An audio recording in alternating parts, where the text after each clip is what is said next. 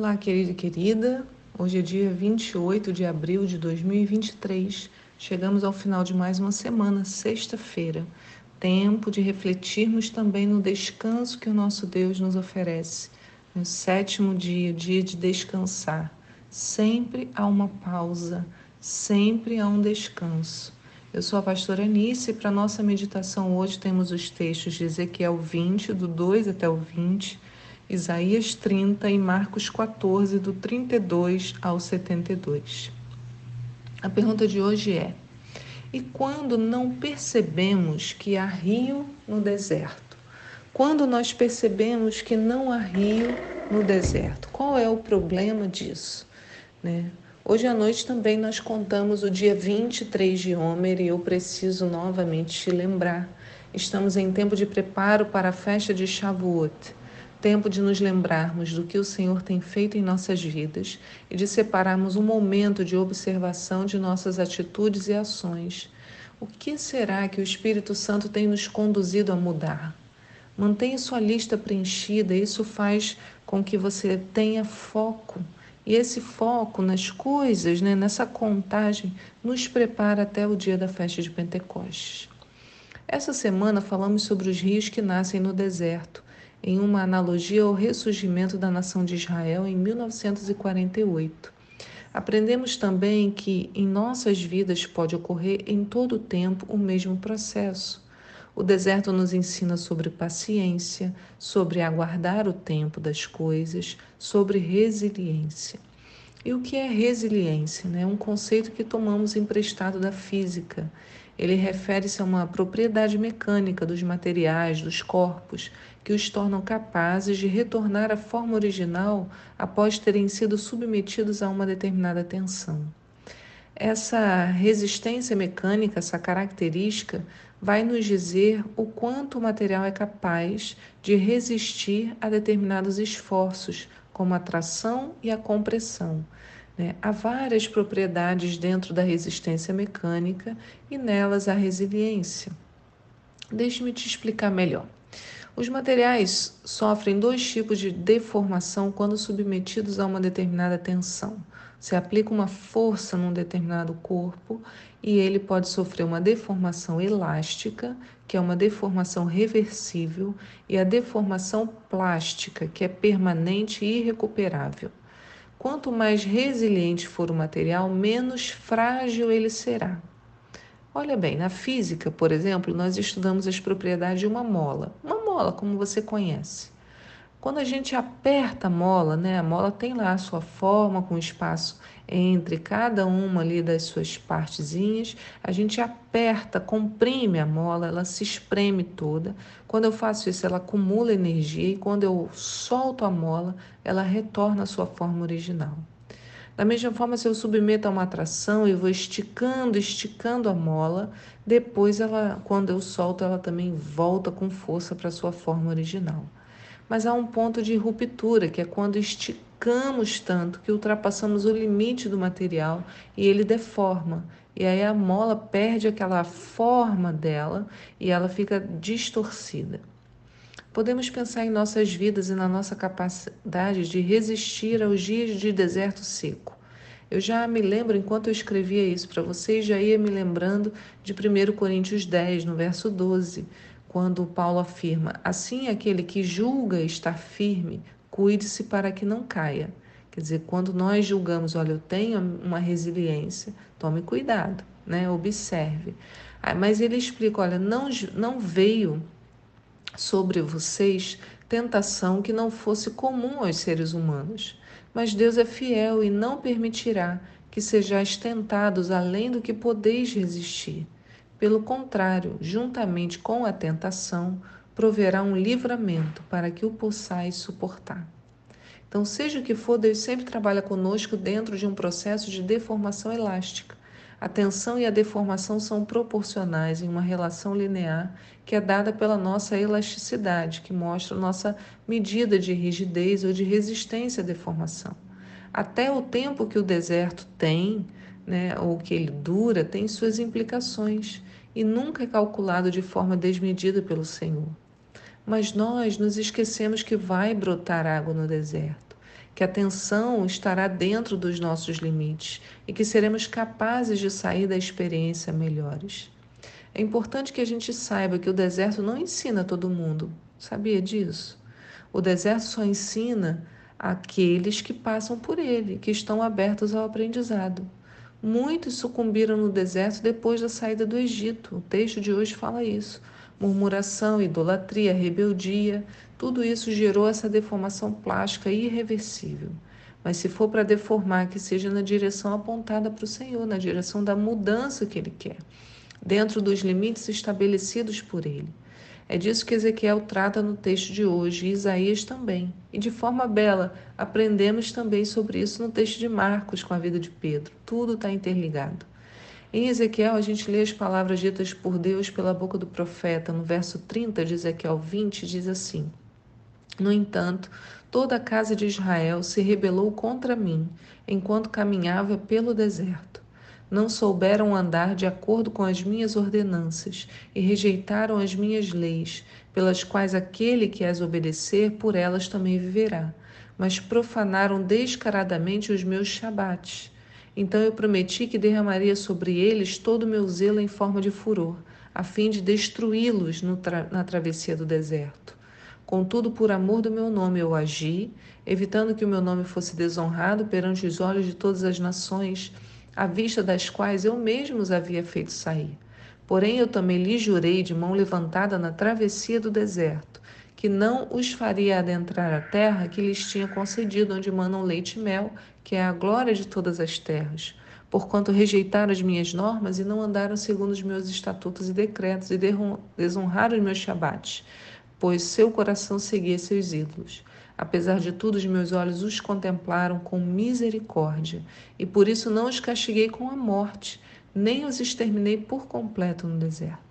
Gente, Deus diz que houve rebeldia enquanto caminhavam pelo deserto, né? É isso que ele diz.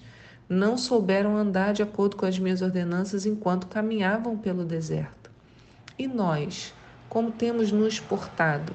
Temos deixado que a sequidão da terra diante de nós seque também a nossa fé e a nossa disposição em servir, temos transformado esse, aprendiz... esse tempo de deserto em aprendizado. Isaías chama atenção para o fato de que o povo, em meio às dificuldades, né, ali no deserto, tentou resolver tudo com as suas mãos, buscando ajuda no Egito, ao invés de se voltar para o Deus de Israel. Isaías 30, no verso 1 diz: Ai dos filhos teimosos e rebeldes, que executam planos que não são meus, celebraram pactos e alianças sem minha aprovação, e tudo o que fazem é ajuntar pecado sobre pecado, que partem para descer ao Egito sem me consultar, buscando abrigo à sombra do Egito. Mas o socorro do Faraó se vos tornará em humilhação, e o abrigo à sombra do Egito em vergonha e ultraje. Então, queridos, quando queremos sair do deserto antes do tempo, temos a tendência a usar nossos próprios recursos. Queremos de todas as formas encontrar uma solução, mas solução alguma será boa se estiver longe da presença de Deus. Ao final, apenas passaremos humilhação, mais vergonha e ultraje, como lemos, né? O socorro de Faraó vos tornará em humilhação, e o abrigo à sombra do Egito em vergonha e ultraje. Foi o que aconteceu com Pedro o discípulo de Jesus. Estando nos últimos momentos com Jesus, ele recebe uma orientação clara sobre o deserto que estava à frente dele. Jesus diz lá em Marcos 14, no verso 27, Todos vós me abandonareis, pois está escrito: ferirei o pastor e as ovelhas serão dispersas. Contudo, depois da minha ressurreição, partirei adiante de vós rumo a Galiléia. E Pedro exclamou: Mesmo que todos te abandonem, eu nunca te deixarei. E replicou-lhe Jesus: Com toda certeza te asseguro que ainda hoje, nesta noite, antes que por duas vezes cante o galo, tu me negarás três vezes. No texto de Lucas há um detalhe interessante sobre essa conversa entre Jesus e Pedro. Jesus diz assim: Simão, Simão, né, Simão Pedro, eis que Satanás já recebeu autorização para vos peneirar como trigo. Eu, entretanto, roguei por ti, para que a tua fé não se esgote. Tu, pois, quando te converteres, fortalece os teus irmãos. Mas Pedro replicou: Senhor, Eu estou pronto a ir contigo, tanto para a prisão quanto para a morte. Contudo, predisse-lhe Jesus: Asseguro-te, Pedro, que antes que o galo cante hoje, três vezes negarás que me conheces. Então, Jesus explica a Pedro que o deserto já se acampava diante dele. Né? Ele diz: Olha, Satanás já recebeu autorização para te peneirar como trigo. Mas o que, que Jesus também fala? Eu roguei por ti. Então Pedro está dizendo, é, é, Jesus está dizendo, Pedro, eu orei por você para que a sua fé permaneça firme. Aleluia, irmãos, o Senhor está ao nosso lado, o Senhor Jesus intercede por nós. Podemos ser peneirados como trigo, mas é para o nosso desenvolvimento, não é para o nosso fim. Jesus, ao final, diz o fruto que o deserto de Pedro traria. Jesus diz: Mas quando te converteres, fortalece os teus irmãos. Que coisa interessante. Pedro já era convertido? Certamente que ele já cria em Jesus. Mas o deserto o ensinaria sobre a humildade, sobre a obediência e sobre a fé. E estes mesmos atributos o tornariam mais aptos a fortalecer os demais irmãos que estivessem do lado dele. Né? Deus não tem prazer no nosso sofrimento. Né? Ele apenas sabe como nos levar ao aprendizado. Né? Do próprio Jesus é dito lá em Hebreus 5, no verso 8, diz: Mesmo considerando o fato dele ser filho de Deus, aprendeu a obediência por intermédio das aflições que padeceu e, uma vez aperfeiçoado, tornou-se a fonte de salvação eterna para todos quantos lhe obedecem. Olha o fruto que o deserto de Jesus deu. Ele se tornou uma fonte a jorrar por toda a eternidade, uma fonte de salvação. Ele pode nos ensinar sobre obediência, porque o sofrimento dele o ensinou sobre isso. Não à toa, quando na cruz jorrou água e sangue do seu lado, Jesus era um rio no meio do deserto jorrou água no meio do pior momento dele. Não podemos desperdiçar o tempo do deserto. Não devemos acabar com ele ou desistir antes do fim. A negligência e a falta de abundância de águas tornam o nosso interior como o deserto que está no nosso exterior. Não, não podemos. Podemos jorrar água e sangue enquanto estamos no deserto. Esses rios que nós vimos são os rios de água abundante, que é a palavra. Né? Nós vimos no vídeo os rios, a água brotando no meio de uma terra seca. Assim somos nós, irmãos. Podemos brotar dessa água que é a palavra e do sangue que é a salvação. Se tudo mais acabar, isso certamente não pode nos faltar que nós não desperdicemos as chances de aprendizado e crescimento. Como diz o texto de hoje de Isaías 30, no verso 15, com efeito assim diz o soberano, o santo de Israel, no arrependimento, na conversão e na paz produzida pela fé está a vossa salvação. Na paciência e na tranquilidade está o vosso poder, contudo vós o rejeitaste. Mas se você lê a partir do verso 18, o Senhor diz: O Senhor espera o momento de mais uma vez é, de ser mais uma vez misericordioso e mostrar-vos a, graça. Ele se ergue para demonstrar-vos toda a sua compaixão, porque o Senhor é Deus de justiça. Como são felizes todos os que nele depositam confiança e esperança. Certamente, ó tu que habitas em Jerusalém, tu não tornarás a chorar. A voz do teu clamor ele fará sentir a sua graça, e assim que ele ouvir a tua súplica, te responderá. Ainda que o Eterno te ofereça o pão da adversidade e a água da aflição, lá no deserto, o seu mestre não tornará a esconder-se. Sim, os teus olhos verão aquele que te instrui. Teus ouvidos escutarão uma palavra atrás de ti. Este é o caminho, segui-o já. Aleluia. Então tratarás como impuras as tuas imagens revestidas de prata, e os teus ouros recobertos de ouro, lançá-las fora como obras imundas e lhes ordenarás: fora daqui e ele enviará chuva à sementeira, que semeaste, e a terra proporcionará alimento rico e em abundância. Naquele dia o teu gado pastará em grandes prados, os bois e os jumentos que lavram o solo comerão forragem, sal, espalhado com forcada e pá. Sobre todo o monte alto e sobre todo o outeiro elevado haverá cursos de água e mananciais. Olha aí a promessa de água no deserto no dia da grande matança ao ruírem as fortalezas. Então a luz do dia será igual à luz do sol, e a luz do sol será sete vezes mais forte, como a luz de sete dias reunidos, no dia em que o Senhor pensar a ferida do seu povo e curar a chaga resultante dos muitos golpes que sofreu.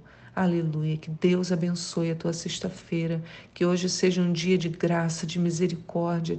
Que nós ou, ouçamos essa voz né, que fala para nós. Né? Esse é o caminho, segui-o né, no arrependimento, na conversão e na paz produzida pela fé, porque aí está a nossa salvação. Que a gente nunca esqueça que existe sim rio no deserto. Que Deus te abençoe. Eu te espero aqui para um próximo devocional. Tchau.